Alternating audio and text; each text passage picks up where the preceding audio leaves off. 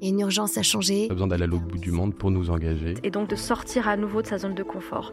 Il me semblait qu'il y avait quelque chose d'injuste. C'est un métier qui demande du temps. De l'empathie, c'est dur. C'est dur, mais euh, c'est tellement gratifiant de faire des... À la fois c'est génial et à la fois ça nous terrifie. S'engager, c'est prendre ses responsabilités. Et puis il y avait l'idée aussi de montrer un exemple. Et lâche rien, fonce et, et avance quoi.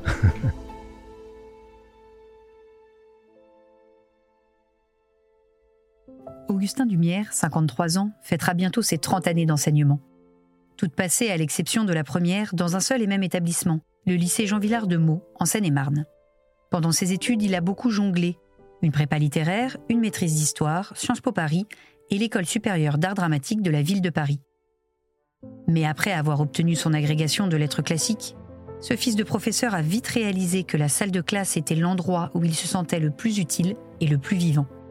À partir de 2003, son emploi du temps d'enseignant de français, latin et grec s'est doublé d'un autre engagement, la gestion d'une association nommée Métis. Elle œuvre pour l'égalité des chances, la réduction des inégalités scolaires, l'ouverture culturelle et la promotion des valeurs de la République. Concrètement, l'association offre un accompagnement personnalisé à 300 élèves, du CP à la terminale, 4 soirs par semaine, assurés par des étudiants et des professeurs retraités. Chaque samedi est proposée une sortie souvent une visite de monument ou de musée suivie d'une pièce de théâtre. Au cœur de l'ADN de Métis, on retrouve aussi la promotion du latin et du grec, qu'Augustin Dumière défend avec passion. Chaque année, ce père de deux enfants se rend ainsi dans une demi-douzaine de collèges. Son but, convaincre les élèves de se lancer dans l'apprentissage de ces langues de l'Antiquité, qu'il considère comme des instruments de l'égalité des chances et des vecteurs de réussite scolaire. Et cette semaine, Augustin Dumière nous fait le plaisir d'être notre engagé du Figaro. Bonjour Augustin Dumière. Bonjour Aude Barietti. Première question, puisque nous parlons d'école, à l'école, quelles étaient vos matières préférées? Mes matières préférées, c'était euh, probablement déjà des matières littéraires. C'est-à-dire que j'ai euh, peu excellé en, en, mathématiques et en sciences, et euh, c'était quand même en, en latin grec, surtout en latin, que je m'en tirais le moins mal. Parce qu'à la vérité, je n'étais pas vraiment un bon élève. Pas vraiment un bon élève, c'est-à-dire? C'est-à-dire un élève qui euh, travaillait assez peu, euh, qui revoyait assez peu ses cours. Alors j'avais des centres d'intérêt assez forts, euh, comme le latin et l'histoire.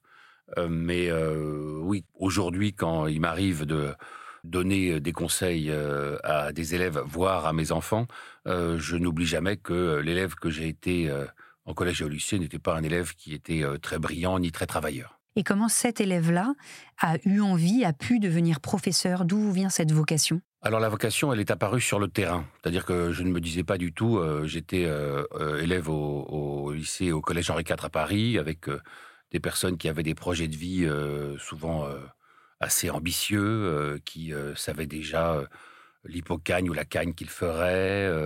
certains savaient déjà qu'ils allaient passer Sciences Po, école d'ailleurs qu'ils ont passé réussi. Et moi, c'est vrai que j'avais pas d'idée très arrêtée, mais je ne me disais pas du tout à l'époque, tiens, euh, je vais être professeur. Je ne me disais pas, tiens, c'est là-dedans que je vais m'épanouir. Et puis, euh, il s'est trouvé que euh, après le bac, voilà, j'ai passé des concours de façon un petit peu, comment dirait-on, frénétique pour trouver un métier. Et parmi ces concours, donc, j'ai eu la chance d'avoir une agrégation. Et cette agrégation m'a permis de me retrouver dans des salles de classe. Et c'est là, en enseignant le grec et le latin dans les salles de classe, que je me suis dit, c'est sinon une vocation, en tout cas euh, quelque chose qui fait sens pour moi. Qu'est-ce que vous préférez dans votre métier et qu'est-ce que vous aimez peut-être le moins? Alors, ce que je préfère dans ce métier, je pense que c'est euh, la salle de classe, c'est-à-dire le travail euh, avec les élèves, c'est-à-dire l'idée, euh, les différentes facettes du métier, à la, qui va à la fois de, du coach sportif euh, à l'universitaire, c'est-à-dire qu'il y, y, y a, deux dimensions. Il y a une dimension où il s'agit de de motiver les élèves, de s'adapter au profil de chaque élève, parce que euh, les élèves ont des rapports très très différents euh, au travail, à l'autorité, donc faut, ça demande euh, sûrement une, psychologie et une certaine finesse de ce côté-là, en tout cas une réflexion, et puis l'idée de se dire, notamment en latin et en grec, que on ne peut pas se permettre de faire un cours ennuyeux parce que les élèves, on peut les perdre à tout moment, et que l'objectif de ces matières, la survie de ces matières passe par un public large. Le fait qu'elles touchent euh, des élèves qui euh, n'ont jamais entendu parler euh, du, grec et du latin, et, que par conséquent, il faut essayer de, voilà, de, les toucher. Donc c'est la diversité, la, multiplicité des facettes de ce métier que j'apprécie. Ce que j'aime moins, c'est peut-être son côté solitaire. La profession d'enseignant connaît une crise du recrutement. Est-ce que vous avez des, idées, des pistes pour, euh, pour résoudre, en tout cas, euh, essayer de, parer à cette crise? Et qu'est-ce que vous diriez à un jeune qui hésite à devenir professeur aujourd'hui? Je dirais que c'est un métier d'avenir. C'est un métier qui, qui a énormément de sens. C'est un métier où on ne s'ennuie pas. C'est un métier où on est dans un monde qui, à bien des égards, apparaît extrêmement chaotique, inquiétant et que une façon aussi de donner du sens et de donner du sens à une jeunesse qui en a grand besoin, c'est aussi de se retrouver dans, dans une salle de classe. Donc je lui dirais de ne, de ne pas hésiter à, à y aller, effectivement de soigner ses arrières, parce que si jamais on peut, on, s'engouffre dans cette voie et je sais d'expérience que il y a des personnes pour lesquelles cette voie peut être destructrice, en tout cas peut abîmer des, des professeurs qui ne se sentent pas du tout à l'aise dans une, dans une salle de classe.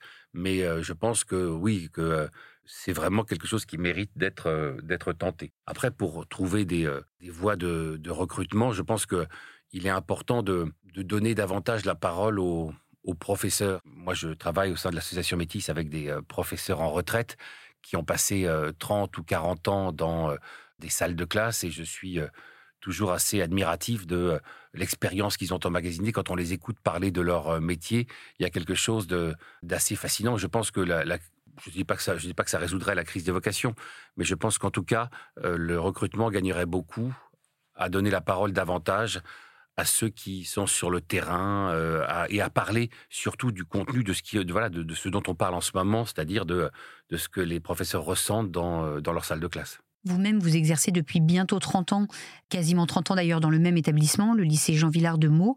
Pourquoi ce choix? Alors, ce n'est pas un choix, c'est euh, le logiciel de l'éducation nationale qui, quand vous avez très peu de points, c'est-à-dire que vous n'êtes pas marié, ce qui était mon cas en 1995, et que vous n'avez pas d'enfant, par conséquent, vous allez dans le lycée ou voilà le, lycée qu'on vous attribue. Et moi, on m'a envoyé au lycée Jean Villard, et c'est vrai que c'est devenu un choix d'y rester parce que j'ai mis en place un certain nombre de projets, notamment à travers l'association Métis que j'ai créée, que j'ai fondée avec un certain nombre de mes anciens élèves et qui aujourd'hui aide 300 élèves dans les quartiers prioritaires de la ville de Meaux, euh, à travers la défense du grec et du latin que nous avons euh, et que nous continuons à mettre en œuvre euh, avec les élèves et les anciens élèves du lycée Jean Villard principalement.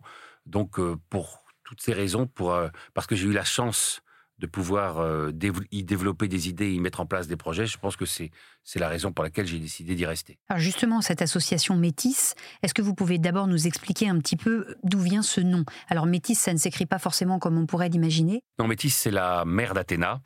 C'est la première épouse de Zeus. Euh, c'est euh, ce qui incarne pour les Grecs la ruse, l'intelligence, la capacité à anticiper les coups de l'adversaire. Et c'est une idée d'un de mes anciens élèves qui, quand en 2003, à l'hiver 2003, nous planchions sur le titre d'une association qui pourrait venir en aide aux collégiens et lycéens de justement de, ces quartiers prioritaires à proposer Métis et ce que j'ai trouvé une très heureuse idée. Quelle est la philosophie principale de, de cette association? Quel est son but? Sa philosophie principale, c'est de dire que l'école ne peut pas y arriver seule. C'est-à-dire que concrètement aujourd'hui, avec les moyens qui sont les siens, L'école ne peut pas espérer, euh, en, voilà, en, étant ouverte euh, du euh, lundi au vendredi jusqu'à 16h30, en saupoudrant quelques matières d'ici là, un peu d'anglais, un peu de français, un peu de mathématiques, arriver à l'égalité des chances, arriver à une culture générale commune, à la citoyenneté, c'est un objectif inatteignable si jamais il n'y a pas un renfort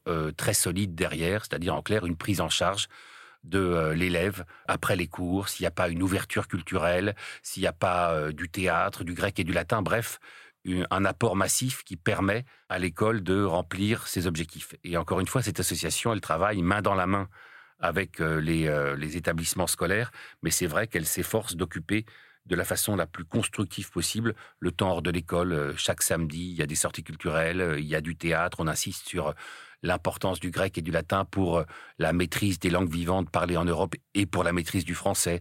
Bref, c'est tout un ensemble qui permet de, venir en renfort de, l'école publique qui a grand besoin de renfort en ce moment. Très concrètement, quelles sont les actions menées par l'association Métis? La première chose, c'est le recrutement des nouveaux élèves en grec et en latin. C'est-à-dire qu'à chaque euh, printemps, nous visitons 40 classes de troisième et pendant une heure, on y développe Je dis on, c'est-à-dire essentiellement des élèves qui sont venus au grec et au latin alors qu'au départ ils ne connaissaient rien de ces matières et qui, dans leur cursus euh, de droit, de médecine, euh, d'informatique, ont pu faire valoir cet atout dans la poursuite d'études supérieures. Et c'est ce qu'ils expliquent.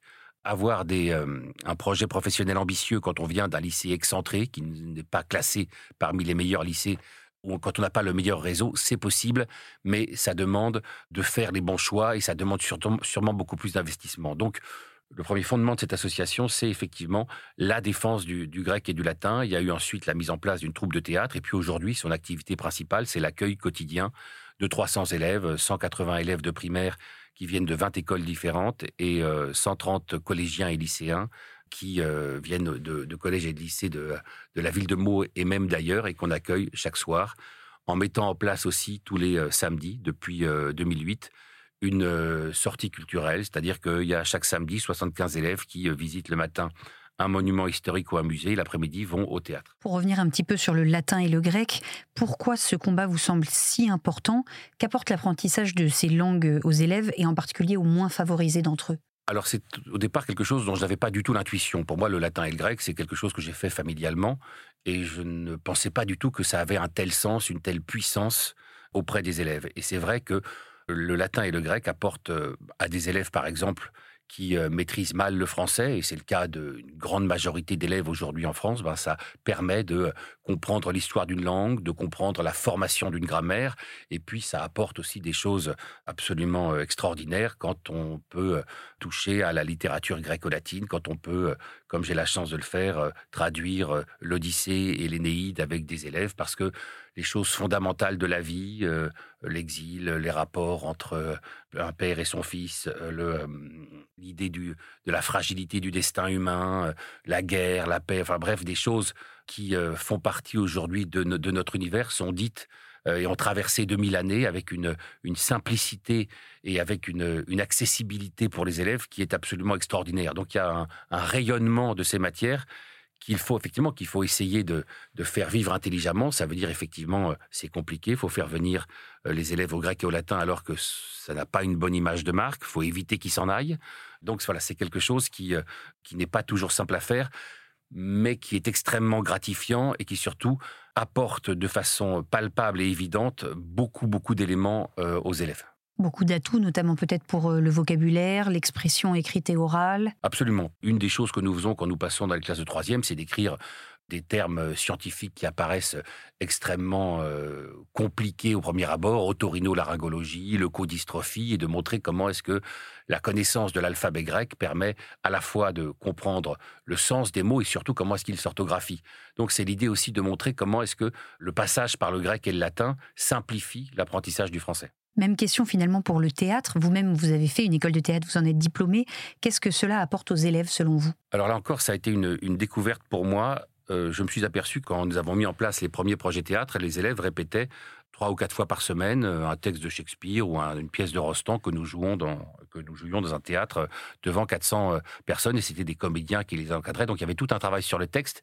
Et je me suis aperçu que bah, l'élève, quand il vit son texte, quand il le porte sur scène, quand vraiment c'est son corps qui défend ce texte, bah, que son rapport à la littérature changeait. C'est-à-dire que j'ai vu des élèves qui, après une année de théâtre, lisaient un poème de Baudelaire ou une tirade de Racine, mais de façon complètement différente. Et je crois que aujourd'hui, euh, le théâtre est absolument indispensable à l'enseignement du français. C'est-à-dire qu'on ne peut pas rendre sensible un élève à la littérature sans passer, dans beaucoup de cas, peut-être pas dans tous les cas, il y a encore évidemment des lecteurs qui peuvent être sensibles au texte et à la beauté des mots, mais que le, théâtre, pour la grande majorité des élèves, est un détour absolument indispensable. Et puis après, il y a tout ce qu'apporte le théâtre, notamment pour des élèves qui euh, sont souvent euh, étiquetés, euh, qu'on considère comme voilà venant de, tel quartier, appartenant à telle catégorie de population. Bah, le fait de tout à coup d'entrer dans un autre personnage devant un public très nombreux et de défendre ce personnage, bah, je pense que c'est beaucoup plus profitable que les exercices oratoires dont on nous rebat les oreilles en ce moment. Quels sont les projets d'avenir de votre association? De continuer à exister, c'est-à-dire de maintenir euh, l'existant, parce que euh, aujourd'hui, euh, mettre en place tous ces projets, accueillir 300 élèves quotidiennement, c'est quand même, ça veut dire réunir un budget conséquent. C'est-à-dire que l'association doit chaque année réunir 200 000 euros. Donc c'est déjà continuer à faire face à cette demande massive des familles dans le quartier, c'est un premier objectif. Et puis ensuite, se développer, c'est-à-dire qu'il euh, y a des euh, contacts qui ont été établis avec euh, d'autres villes pour que le savoir-faire qui a été acquis, pour que la réussite de cette association dans les quartiers prioritaires de la ville de Meaux puisse essaimer dans d'autres localités. Question traditionnelle de fin d'interview, si vous étiez à ma place, qui serait votre engagé? Bah écoutez, j'ai la chance de travailler avec des anciens élèves qui ont des parcours de vie assez extraordinaires et qui aujourd'hui dans le temps qu'ils ont à côté de leur activité professionnelle, mettre ce temps au service de l'association. Donc, je penserai évidemment à, la présidente de l'association Métis, Lise Mandin, qui euh, est arrivée comme euh, boursière en France euh, en, classe de quatrième dans un collège de la Ferté-sous-Jouarre et qui a mené sa barque jusqu'au barreau de New York et qui aujourd'hui est la présidente, la, figure de proue de l'association. Et je pense que voilà que, elle, parmi d'autres, en tout cas, incarne une figure de l'engagement qu'il est important de mettre en valeur. Merci Augustin Dumière. Merci Aude Barietti. Merci d'avoir écouté ce podcast. Je suis Aude Barietti, journaliste au Figaro. Vous pouvez retrouver les engagés du Figaro sur Figaro Radio, le site du Figaro et toutes les plateformes d'écoute. À bientôt.